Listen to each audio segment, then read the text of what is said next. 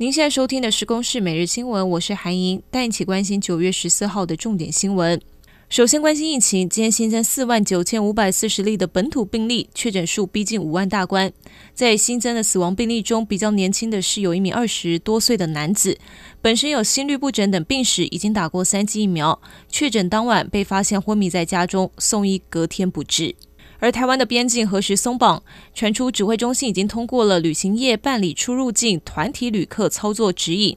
中部观光局也证实消息，主计官王必胜是表示，指引是为了未来的开放做准备，不涉及开放时间或条件，而现在定定，未来还是会微调。法官陈伯钧十一号在台中的持有山登山失联，消防还有搜救人员经过三天的搜索，今天上午七点四十五分，在他失联地点下切处的竹林当中寻获他的遗体，将设法透过直升机运送下山。苗栗造桥龙山村的居民反对昆宇公司设置事业废弃物掩埋场，在场外埋锅造饭长达一年九个月。上午已经举行抗争胜利记者会，感谢环团、民代还有社会各界的协助。在地居民一方面高兴可以重新恢复平静生活，另一方面也在场外加装了监视器，监控废弃物是否有被偷运掩埋。美国参议院外委会将会在明天审议备受关注的台湾政策法案。白宫先前透露对法案的部分内容有疑虑，对此，白宫国安会发言人科比表示，正跟国会讨论这项法案，重申对台的支持是不变。